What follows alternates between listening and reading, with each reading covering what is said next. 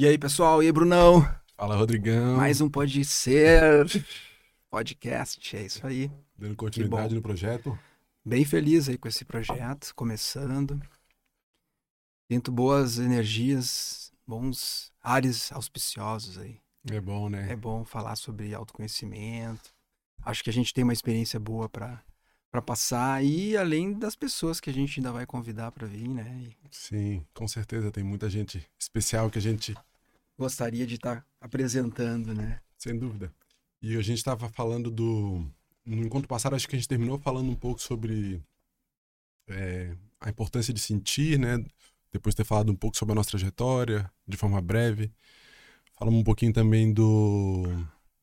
é, do sentido da vida, como pra gente, né? Dando um pouco mais para pessoas que vão nos acompanhar aí, saber um pouco mais da nossa trajetória e dos significados e o sentido que a gente dá para a existência e a Sim. importância do autoconhecimento.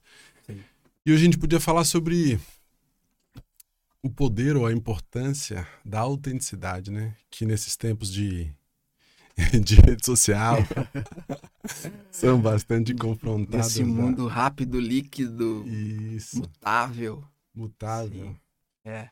E, de certa forma, possibilita muita conectividade, muita conexão, também bastante superficialidade. É. E falta e, e, e não falta mais a necessidade dessa experiência é, espontânea e autêntica que É. é, nos relembra muita coisa, né? Sim.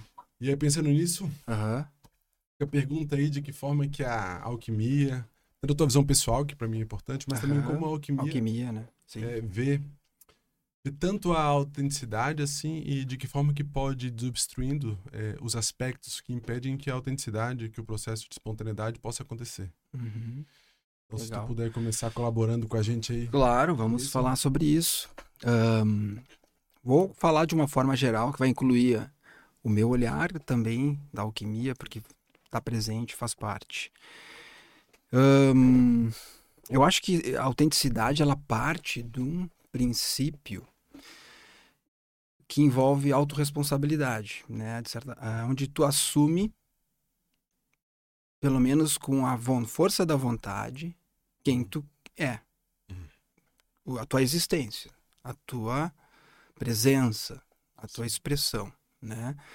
A autenticidade às vezes pode pensar, ah, mas ser autêntico é ser mais correto, é ser mais perfeito, é, enfim, é não ter defeitos, Sim. né? Então assim envolve tudo isso, né? Mas a autenticidade é, um, eu diria que parte de um de uma consciência, de um sentimento onde eu preciso, onde eu quero, onde eu busco uh, ser eu mesmo me me conhecer na minha verdade, ser verdadeiro, né? Ahn, nesse sentido de, de autenticidade, nessa busca mais profunda, ah, o que se, vai se expressando é essa autorresponsabilidade de aceitar, de confrontar, de ser tudo que se é a cada momento. A alquimia, ela vai ter um olhar que está muito ligado nessa construção, né? Então, a alquimia ela vai olhar primeiro para o espírito, né? Para a consciência que está assumindo um corpo, né? E, e nesse processo de construção, ele vai ganhando. Esse corpo ele vem com uma tendência, um objetivo e, e um direcionamento. Então, ele tem aptidões, ele tem desafios que vão enfrentar. Então, são aspectos que vão configurar aquela vida. E ele vai ganhar esse corpo, ou seja, vai conseguir construir para que possa exercer da melhor forma todas essas predisposições. Né? A, alquimia- a astrologia médica, inclusive, chamava isso de predestino. Né? A experiência. Cada um nasce um, né? Cada um nasce de uma forma autêntica e genuína, singular. E isso é importante a pessoa voltar para essa consciência, se ela não tem, se ela se perdeu, e todos nós se perdemos, né? A gente se perde quando nasce, esquece. E aos poucos, conforme a gente vai tomando referência do mundo, da família, do pai, da mãe, a gente vai relembrando certas coisas e também construindo aspectos que são mais ou menos autênticos, né? Considerando aquilo que está mais próximo ou distante de quem sou eu. Uhum. E então a gente é, sei lá, um ovo, uma, uma estrutura circular, eu diria inicialmente, complexa, uh, onde a gente tem muitos aspectos que são autênticos, porque eles estão realmente conectados com quem eu sou, e aspectos que ainda eu diria que são um pouco fakes, ou não tão autênticos, ou não tão verdadeiros, porque de alguma forma eu ainda vivencio ali algo que eu não aceito quem eu sou, ou eu me defendo, ou eu fujo daquela uhum. aquele aspecto de realidade, porque muitas vezes ali eu vivi alguma dor, alguma experiência traumática. Uhum. E ainda é muito difícil voltar naquele, naquele aspecto, para eu resgatar a minha autenticidade. Uhum. Um, a alquimia ela vai atuar como? Com essa consciência e, e aí conhecer a pessoa, conhecer, vamos dizer assim, fazer essa análise de certa forma da história com, com quem ela representa. O mapa muitas vezes atua de uma forma importante para entender quem é que chegou, o mapa natal, né? a primeira respiração da uhum. criança. Ali vai imprimir, de certa forma, uma, um, como se fosse uma bússola, um, um, um direcionamento, um predestino, uhum. que vai me falar muito do que uhum. É as minhas qualidades, meus, minhas tendências, as minhas autenticidades uhum. e também os meus desafios, onde são aqueles aspectos onde eu preciso resgatar essa autenticidade. E aí as fórmulas da alquimia também uhum. são um dos grandes recursos, né?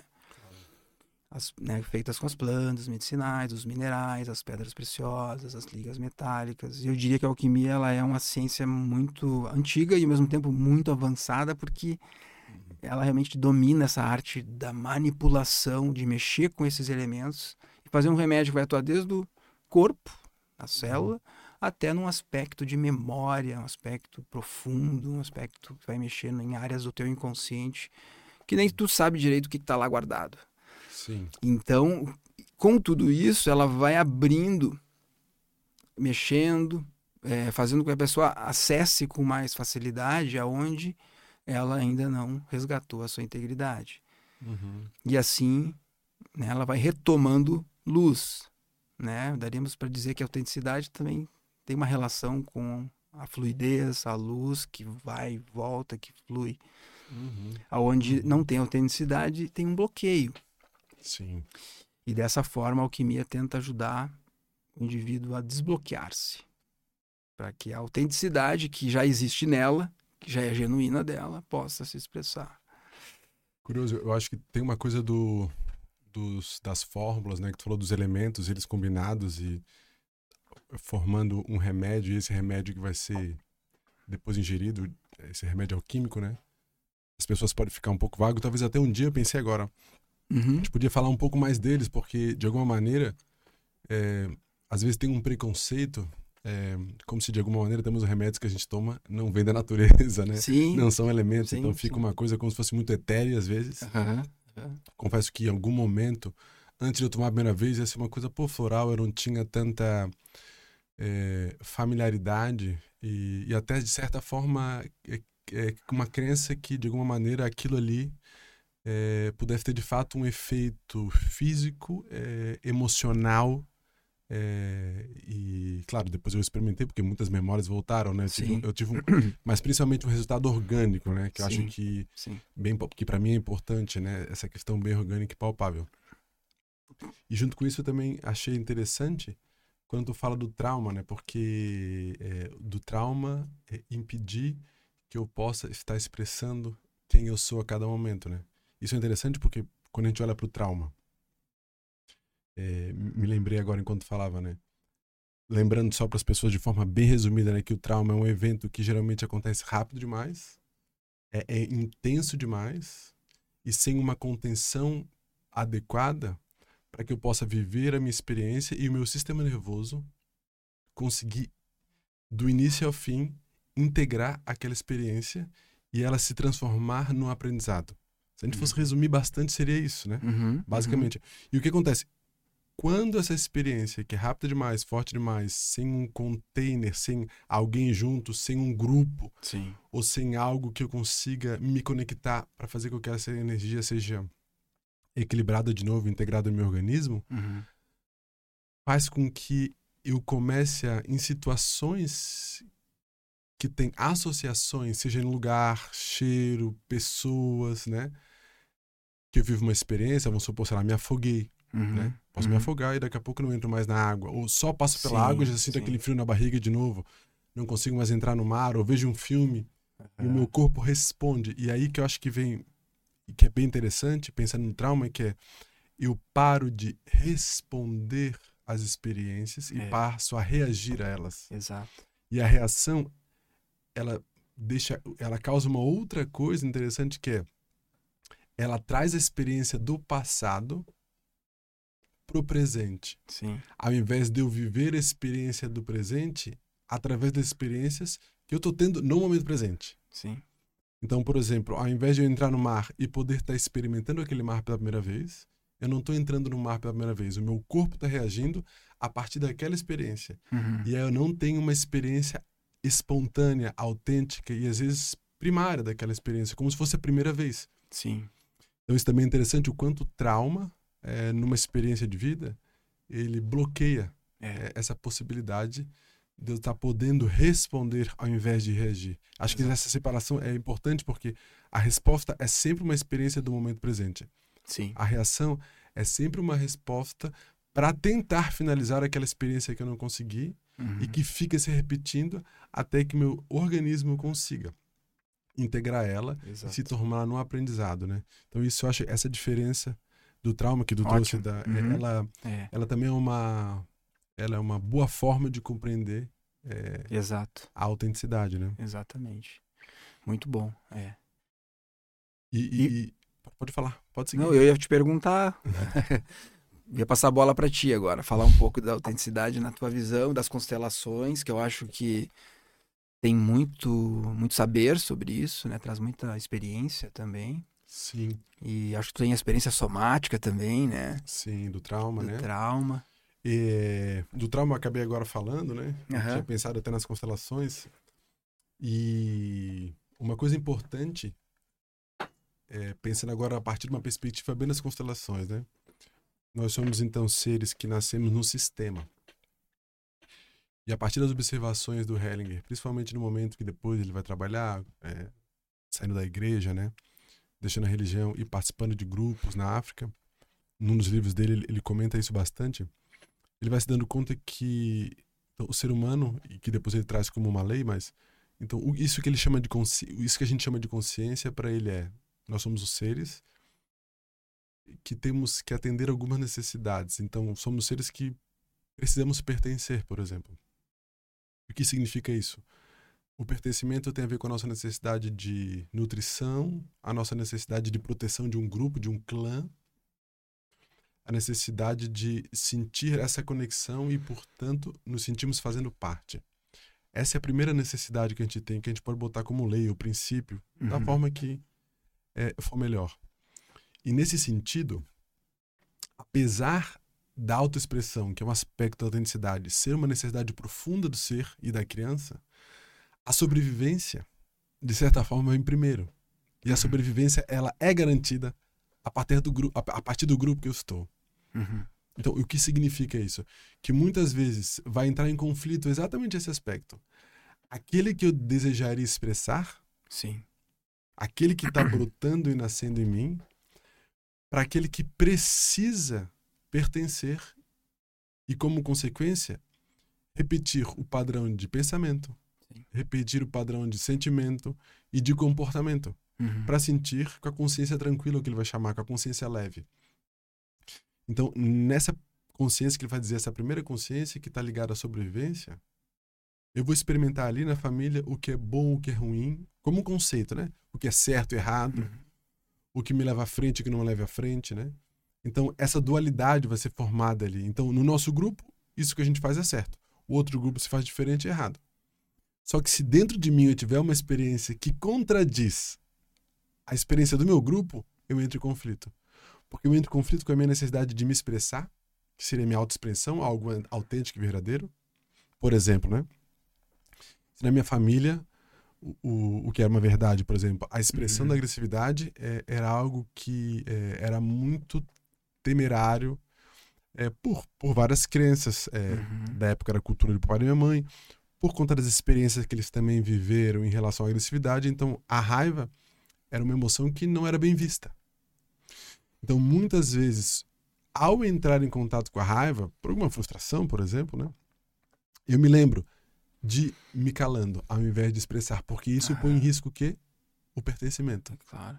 E aí, naquele momento, ao invés de ter uma atitude espontânea, dizer, porra, não gostei, fiquei puto, fiquei irritado, né? É, fiquei com raiva, fiquei com vontade de, de, de acabar com essa história. Pelo menos expressar não significa que eu vou fazer, levar isso a cabo, né? Mas ter o espaço de expressar e às vezes somente sentir nesse local existia essa necessidade e me fazia me ficar culpado uma vez que eu sentia. Uhum. Então, ainda que eu não expressasse, só sentir já era difícil porque me deixava culpado, porque não atendia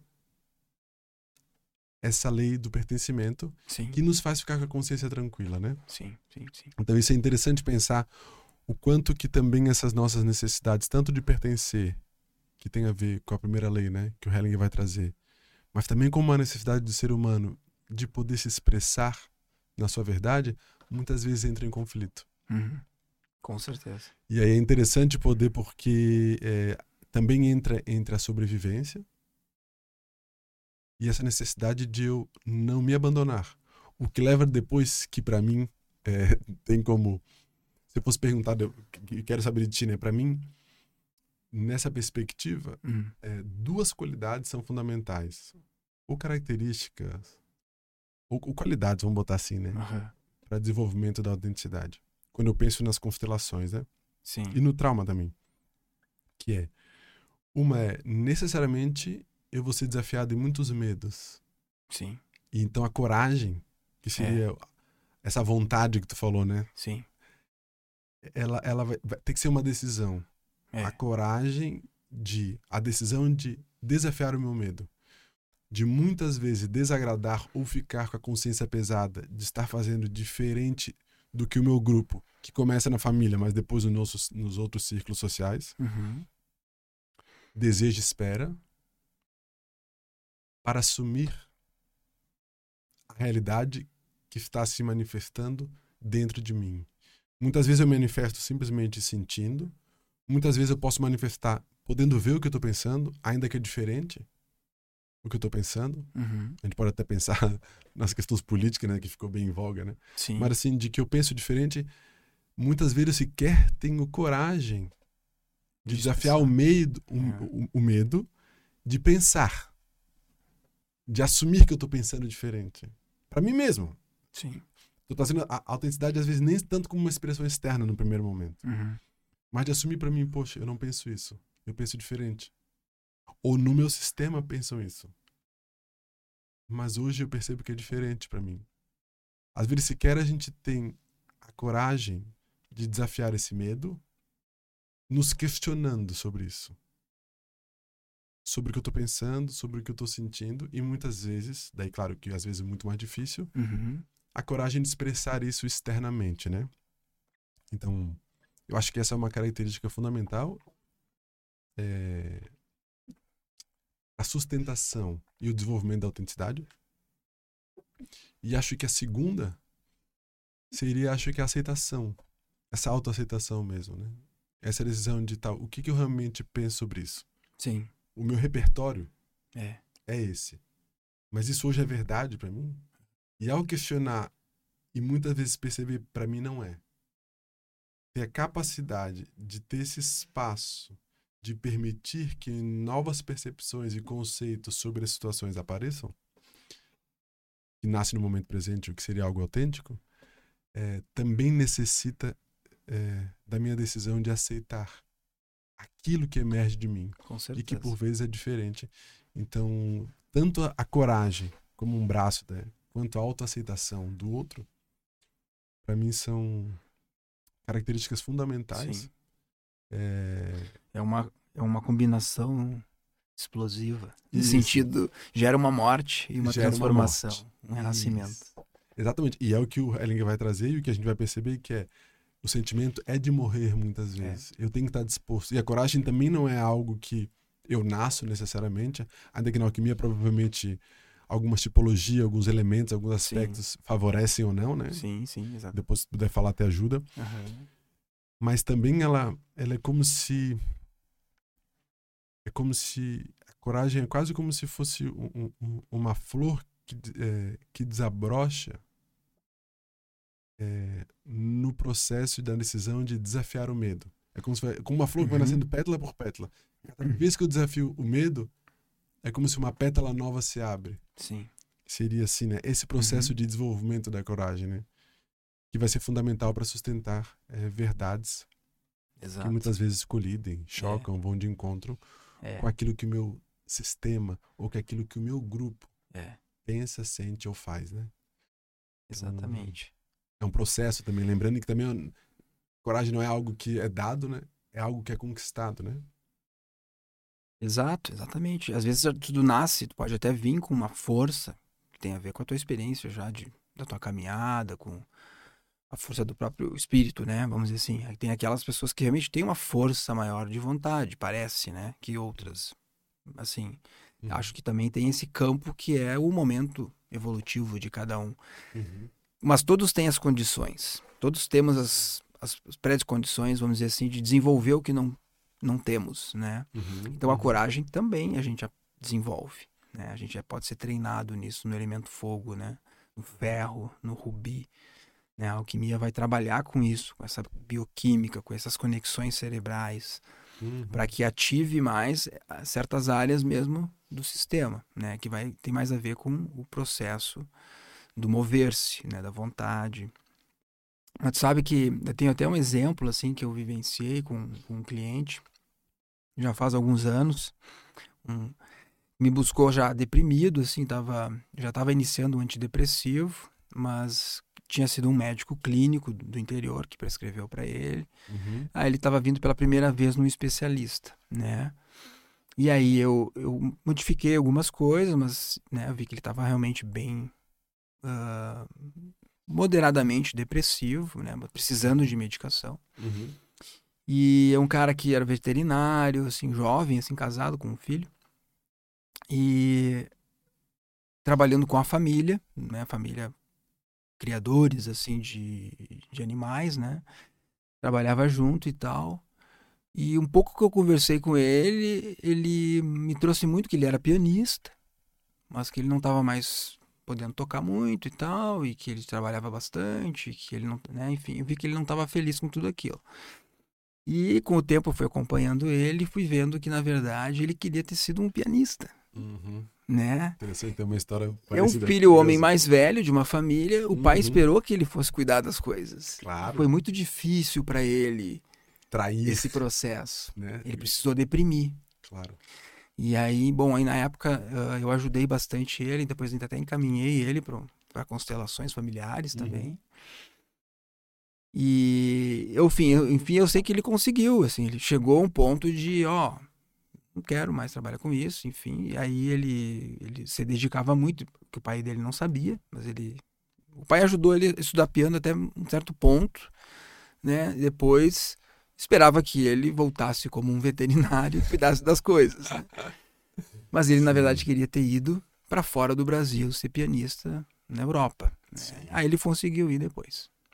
Né? Mas, foi, mas é um processo bem tem muito a ver com o que tu trouxe, assim, Sim. nesse contexto familiar, né? É incrível, porque é bem isso mesmo. Né? Eu, eu lembro que, é, agora tu trouxe esse exemplo, é, é incrível como também é, muitas vezes o nosso inconsciente há esses, essas expectativas, né? Dos nossos genitores, pai e mãe, ou esses pensamentos que de alguma maneira claro, o filho mais velho, às vezes o pai, não necessariamente o pai desejava tanto, mas que também faz parte da cultura, que o primeiro filho, né, da cultura, de, de, de, de um pensamento é. que traz, né? E aí eu lembrei de um, de um paciente que ele estava para se formar na UFSC, e ele lembro que ele estava com dor de cabeça, dor na cervical e travou na lombar. E na época, avaliando assim tal, e conversando, é, foi muito interessante, porque no momento, observando ele, como o sistema nervoso dele ia reagindo, o sistema nervoso autônomo, só observando, tem um momento em que ele falou da formatura, do nada ele trouxe a formatura, e ele expressou um, é, um relaxamento por ele estar é, travado na lombar de não poder ir.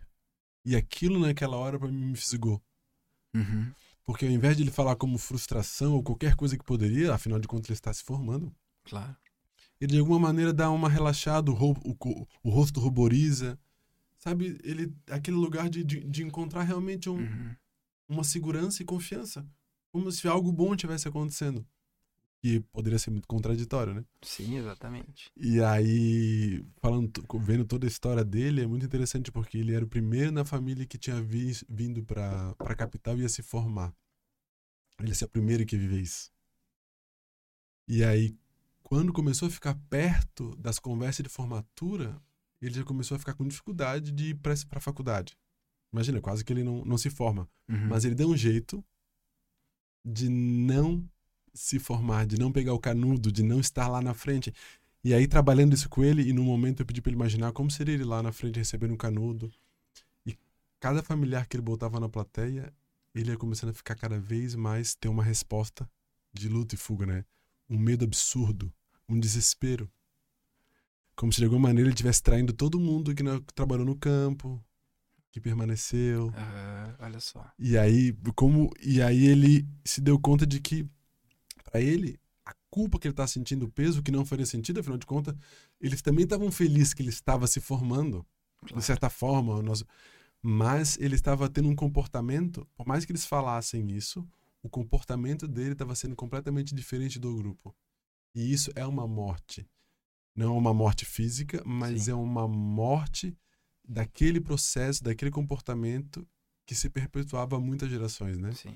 Então é o renascimento de uma nova história, né? Que ele poderia vir para cá, outras famílias, outros, se ele se relaciona com alguém, tem filhos, Sim. começam a estudar também. É uma outra possibilidade, é uma nova vida, né?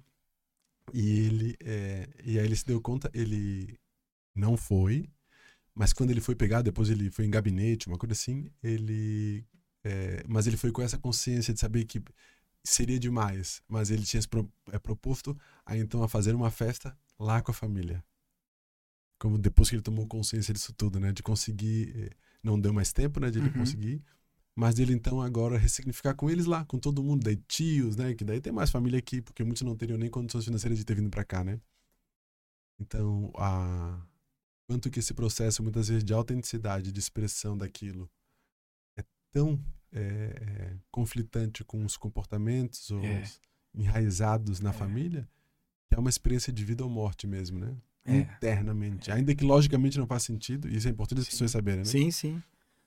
Mas e a, a experiência é. É soltar uma roupagem, uma, uma imagem, uma entranha junto, né? Que não, não te pertence, tá vindo já contigo, né? Claro, de certa forma te Faz parte. pertence, faz Isso. parte, mas Mas tu está para além disso. está para além disso. Está para precisa superar ou transpor, Isso. né?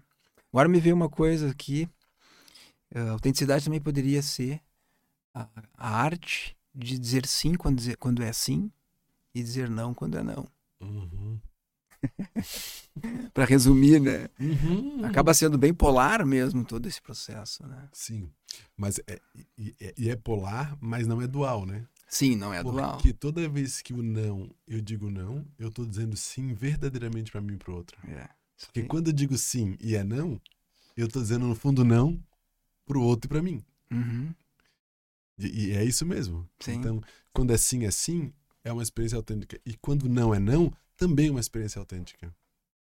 Exatamente. Isso com certeza a gente poderia começar e resumir por isso. Resumindo o nosso podcast, Resumindo o podcast. a autenticidade é a arte de dizer sim quando é sim e dizer não quando é não. É, com certeza. Acho que essa, essa, porque nessa necessidade de pertencer, e se a gente pega agora criança, né? A gente como como filho, é, o- que possibilita agora pensando e perguntando para ti agora, assim, Uhum. é, pensando no teu filho, é, o que que tu acha que possibilita hoje como pai, como educador e quem tá junto, né? Que ele possa é, sustentar é, o ser que ele é, é para além Uhum. é, de, de pertencer. Pensando no pertencimento, assim como em algum momento o que o nosso ego precisa para funcionar e, e a autenticidade, aquilo que a nossa alma precisa expressar para se sentir em movimento, né? E muitas vezes é um conflito também aí, né? Uhum. Então, como pai dele, Sim. o que que tu acha que tu faz hoje e o que que tu acha que é possível fazer até é, para que ele possa cada vez mais é, ir sustentando quem ele é com o passar do tempo? Isso é uma Sim. pergunta. Boa, boa pergunta. Bom, eu, eu sou da. A minha visão, né, assim. E, eu, e como eu sinto também todo o processo de ser pai, como, como eu tento praticar diariamente, é, eu dou bastante espaço né, para ele ir expressando o que, o que ele quer. Né? Principalmente quando é sentimentos, né? A, a gente, eu e minha esposa, né, ela também tem esse olhar de dar esse espaço para a criança falar o que, que ela está sentindo. Tá, eu vou te interromper, Rodrigão, Ah. com uma pergunta que alguém poderia fazer, tá? Vai. Mas, Rodrigo, se, se dá muito espaço para criança, É, né? não corre o ia risco chegar lá. de- não corre o risco dele ficar, sei lá, mimado ou folgado, que são, vamos supor, um, um pensamento dessa nossa época, né? Uhum. ele não vai ficar muito mimado e, e pode acreditar que a autenticidade é o mundo ser como ele quer, ele poder fazer o que ele quer, se ele quer gritar no meio do cinema com 10 anos porque ele não tá gostando do filme, ele vai fazer isso e deu. Tô trazendo pensamentos que Sim, vêm não, ótimo. e de isso pergunta é que as ótimo. pessoas é, Não, também mas isso aí, fazem, né? isso aí, mas essa, essa ideia, né, essa filosofia de tu dar espaço para a criança expressar o que ela é, o que ela quer, tu, tu vai ter que lidar com isso em algum momento. Uhum, Tu vai ter que lidar com esse limite, uhum. sem dúvida, né? E Em que momento que o espaço não é uma leniência ou uma negligência? É, então assim, eu acho que cabe ao pai, nessa dinâmica da relação, por isso que é importante estar presente e se relacionar, né? Uhum. Então assim, é um processo dia a dia mesmo, e o mais, o mais possível, né? nesse- principalmente nessa primeira fase, dos 0 aos 7 anos, quando, quanto mais a gente está presente, convivendo, fazendo as coisas, tentando terceirizar menos quando possível, é muito importante para essa criança entender todo esse processo. E tudo também conseguir ajudar com que ela se desenvolva de uma forma madura os aspectos emocionais dela. Então eu diria assim que a autenticidade ela vai partir na criança, ela já naturalmente é autêntica, vamos dizer assim, Uhum, Né? uhum. mas ela vai atuar conforme também a dinâmica daquela família ou Uhum. as situações em que se vão criando e as, os anseios, as necessidades dela reais e não reais, né?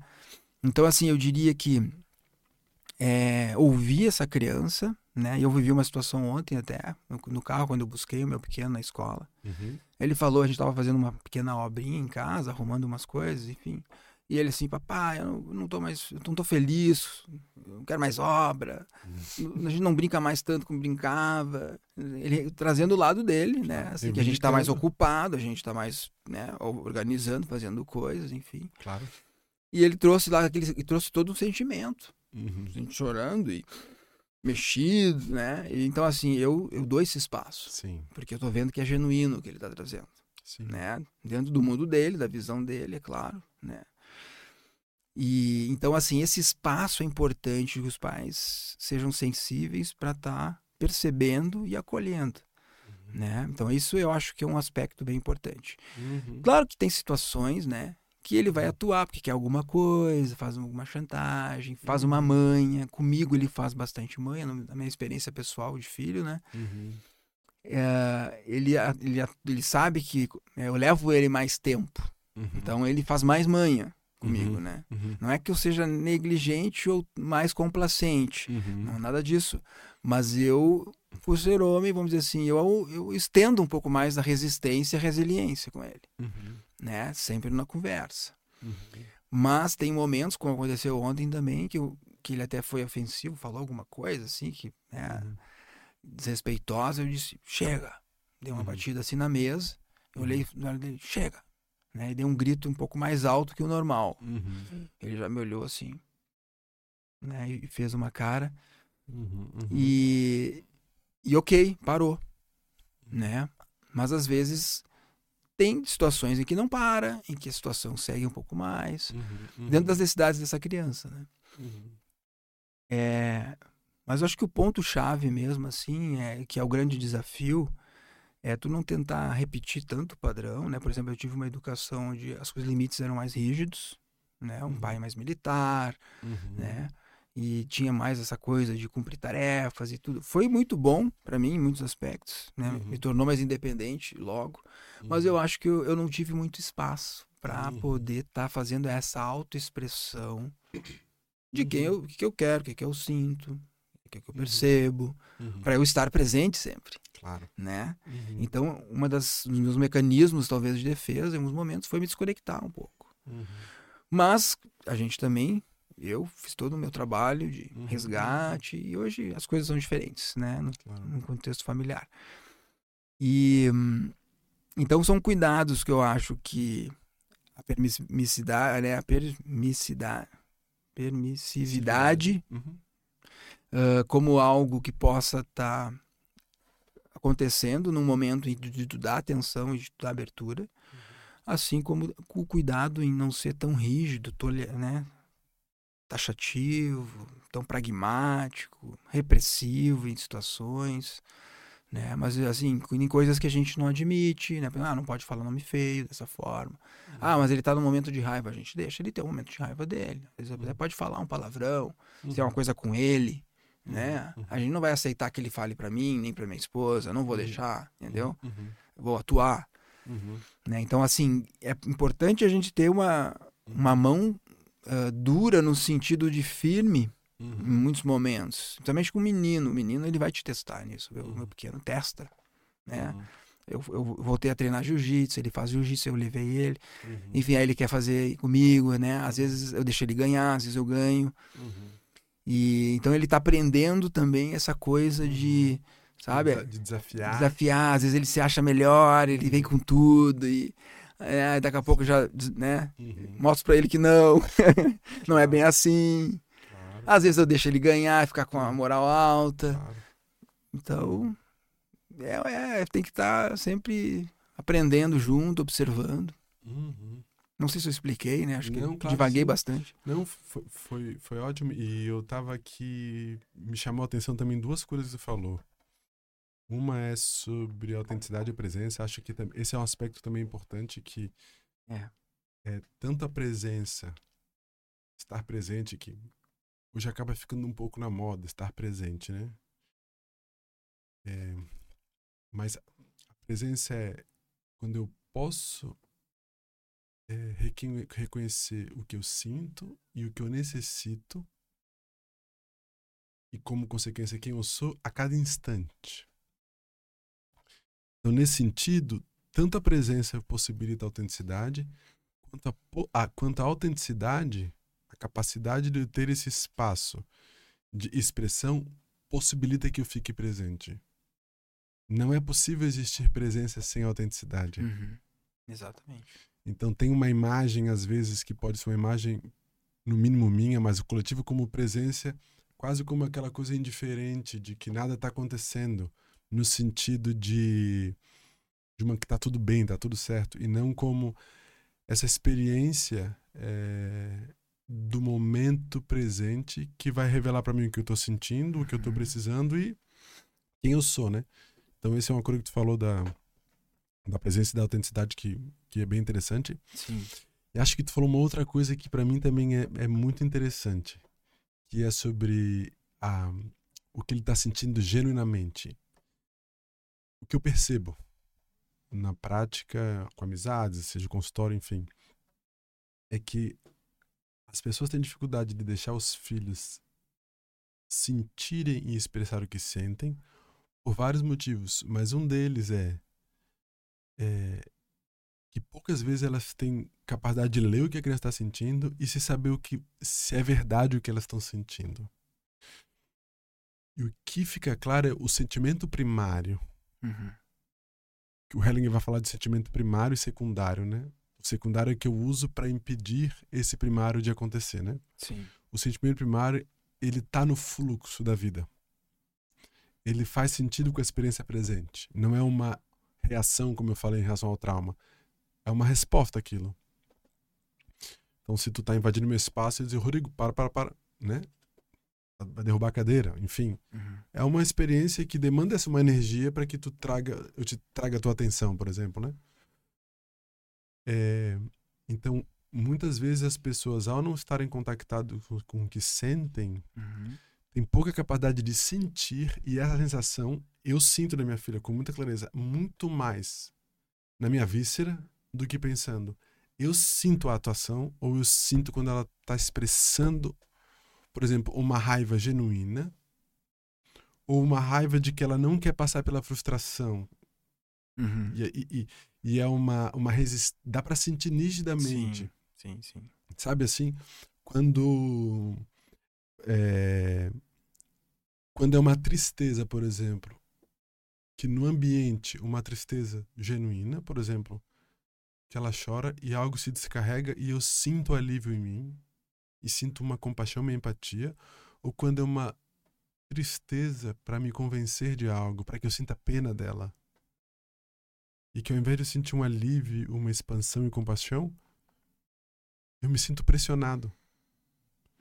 Então, uma das, uma das dificuldades agora que tu trouxe, é, não dificuldade, mas tu trouxe como possibilidade, né?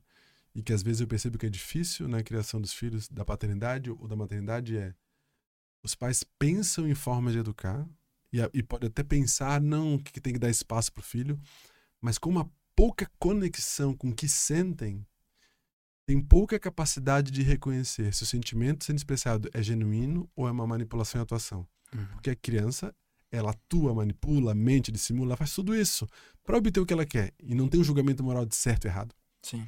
Mas ela faz.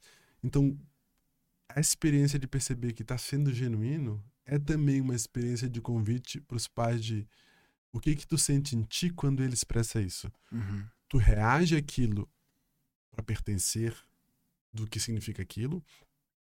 Tu reage àquilo no sentido de é, repetir o que foi feito contigo. Ou tu deixa aquela experiência te tocar para te poder perceber se é verdade ou não. No sentido da frequência, é uma palavra quase estranha dizer isso, mas da frequência que chega na tua víscera. Porque chega. Chega o choro, a raiva, o medo. Quando ele é genuíno, não é uma atuação. Quando o que ela está dizendo é a... como se de alguma maneira aquele sentimento também nos lembra de algo, quando ele é genuíno. Uhum, uhum, exato. Sabe, ele nos recorda algo, ele nos une a pessoa. Ele, ele toca o, no âmago, ele, ele te toca, toca. No nas tuas entranhas. Toca na entranha. Então é muito interessante mesmo isso. É. Porque são Exatamente. elementos que ajudam bastante a para que não fique uma uma uma teoria também do processo de educação eh, que está distante da tua experiência como pai naquele instante, né? Então, consegue saber se aquele sentimento é genuíno ou não? Não. Então, possivelmente, como pais, naquele momento, a gente não vai estar tá respondendo ao filho. O espaço pode ser leniência. Uhum. Se eu não estou sentindo se é genuíno ou não, o espaço pode ser negligência. Sim. Se eu estou sentindo se é genuíno ou não, o espaço pode ser uma abertura necessária hum. para o processo ter começo, meio e fim. Uhum. Então isso também é uma coisa que tu falou e ficou piscando no, no radar, né? É. E, e aí também lembrei de uma outra coisa agora, vamos ver se a gente tem tempo ainda. Quase. Uhum. É... Eu lembro que eu li, na, é, eu li um livro que é O Espírito da Intimidade. É um livro de uma pensadora africana. E ela fala algo muito bonito, que é as crianças, eles no contexto deles acreditam que eles acreditam que as crianças são espíritos, seres que vêm expressar um talento. E que esse talento precisa da comunidade, porque sem a comunidade eu não posso expressar o meu talento, né? E talento aqui não é nada demais, pode ser aquilo que tu veio fazer. Então, duas coisas aí são importantes. Primeiro, que existe uma comunidade para que possa ter um lugar para expressar isso. Uhum. O que já é muito bonito pensar que Sim. O quanto que o, a, também a nossa expressão do ser depende muitas vezes Ah, de estar em relação. Sem dúvida. E uma outra coisa tem a ver com a preparação que eles fazem para a criança nascer. Então, geralmente a mulher, com mais alguma mulher, ela vai para a floresta, porque eles são um povo que tá, são bastante ligados à natureza, poderia ser os indígenas daqui, Uhum. né, comparado esse povo específico da Gara. E que eles fazem uma coisa muito bonita que a mulher vai e para escutar a música daquele ser que está nascendo. Para que isso? Olha que interessante, né? Para que quando essa essa criança que depois vai se tornando adulto, ele começa a adoecer e para eles adoecer tem a ver com tu se desconectar da tua da, da, da, da tua tribo, da tu, do teu povo, ou se desconectar do teu propósito para eles, né? Uhum. Não tá conseguindo trazer o teu talento, Bem alquímico isso aí. eles adoecem. Uhum. Olha que interessante, ele adoece. É como se daí o próprio talento começa a consumir a vitalidade Aham, do ser. claro. Então, o que que eles fazem? É, essa música que ela ouviu, é, ela canta para que a criança lembre quem ela é. Interessante, né? Que legal. Então ela canta e muitas vezes é uma coisa que quando eu, quando eu li eu falei, ah, fiquei emocionado porque isso faz, de alguma maneira faz muito sentido, até porque essas tradições, a música está muito integrada, né? Passa por outros sentidos, né? Que é eles, ela canta ou se não é o suficiente ela cantar, mais pessoas do povo vai chegando e cantando, para que a pessoa vá lembrando. Então, para que aquela alma vá lembrando quem ela é, da onde ela faz parte e o que ela veio fazer. E aí, com isso, elas falam que. Ela fala, né? é, nesse livro. Para isso é fundamental, por exemplo, também,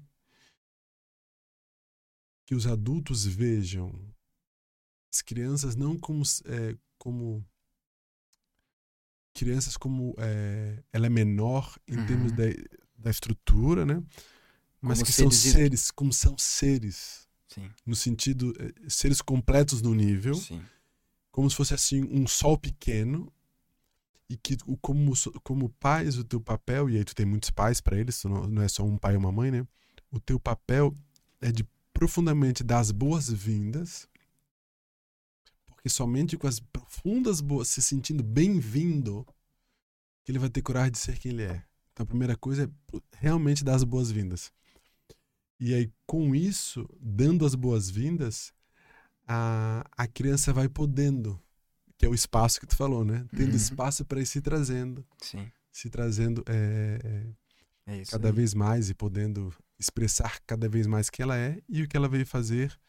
E o que ela veio fazer é para ela, tanto quanto é para o outro, quanto, tanto quanto é para a sociedade, né? Sim. Então, é, é, é muito lindo. O li- O livro inteiro, daí ele fala sobre várias coisas, mas essa passagem, para mim, eu me lembro que me marcou, porque também eu li no começo da, é, da Paternidade com a Flor, né? Que é um Uhum. livro que eu fui ler por um outro motivo, é, mas que quando começa a falar da paternidade, essa relação, achei lindo essa, esse local de realmente saber. Porque se- se as pessoas estão escutando, se perguntarem agora, né? E, e na alquimia no mapa ali aparece também bastantes traumas, né? Nascimento, concepção, enfim. Quanto eu realmente me sinto bem-vindo. Sabe, Eu acho que isso é bem importante mesmo. sabe assim, o quanto que eu me sinto bem-vindo. Vai determinar a, a vida inteira, toda, todo o processo do que vai dar certo e não, né? É incrível isso. E eu, né? eu tô acompanhando um jovem, cara, de 18 anos. E hum, na experiência dele, ah, e a mãe tava grávida e os pais se separaram. né? Uhum. Então, assim, ele carrega um sentimento, né? E isso deu pra identificar já na, na primeira conversa, de que ele não se sente merecedor mesmo. Uhum. Ele, ele se sente não bem-vindo. Uhum. Uhum. E aí a gente tá trabalhando alquimicamente essa quebra, esse resgate de que não, né? Eu Uhum. mereço a vida, o melhor da vida. Claro. Porque é isso, né? Eu mereço, como tu trouxe agora, o melhor da vida, vida.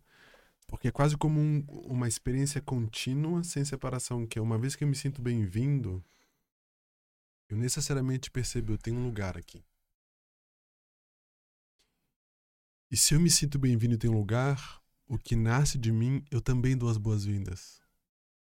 E eu preciso dar as boas-vindas do que nasce de mim, porque o que nasce de mim dá sentido para minha existência e dá sentido e serve às pessoas que estão aqui também. Então é como se daqui a pouco é uma dança mesmo entre eu e o outro, e daqui a pouco a experiência da unidade, né? Uhum. Então é uma, é uma pergunta, porque quando eu escutei na época, eu me perguntei né, o quanto eu realmente me sinto bem-vindo. E se eu me sinto bem-vindo, como que eu me sinto? E é, por mais que eu seja muito pequeno em termos do todo, ainda assim o núcleo de importância ele permanece. Uhum. Não é um pequeno insignificante. Sim, exatamente. Não é um pequeno que ninguém tá nem aí. É um, tu consegue se sentir pequeno diante da imensidão do universo, mas sem, per- sem perder a experiência singular da importância. Exatamente. Não a autoimportância, Sim. mas a importância que brota de me sentir bem-vindo. Sim. É um pertencimento, é um ser igual, né? Isso. Ser parte. é um ser parte. E que daí, olhando para uma experiência bem das constelações, eu consigo cada vez mais incluir novos grupos. Uhum. Nessa a gente pode pensar grupos, conseguir incluir novas formas de pensar com uma sensação, com um sentimento de continuidade, de conexão e continuidade. Incluindo sem, sem, sem perder esse sentimento de individualidade, de importância e de singularidade. Uhum. Uhum. Então, porque também dá a sensação na, na fantasia, na distorção, que é algo muito singular. É, pode ser quase o oposto da unidade, né? Pode haver uma sensação de que algo muito, como na nossa sociedade, por conta do pertencimento, aquilo que é diferente a cria separação, pode dar muito medo de, de, de experimentar esse único e, como consequência, ser separado. Então, numa situação em que eu me sinto bem-vindo, é, dá muita coragem, né? De Uhum. experimentar esse, esse, esse, esse diverso com uma experiência de continuidade, de, de conexão e pertencimento que segue, né? Uhum. E que segue adiante. Profundo tudo isso, hein, Brunão? oh, chegou a criar um clima aqui, assim.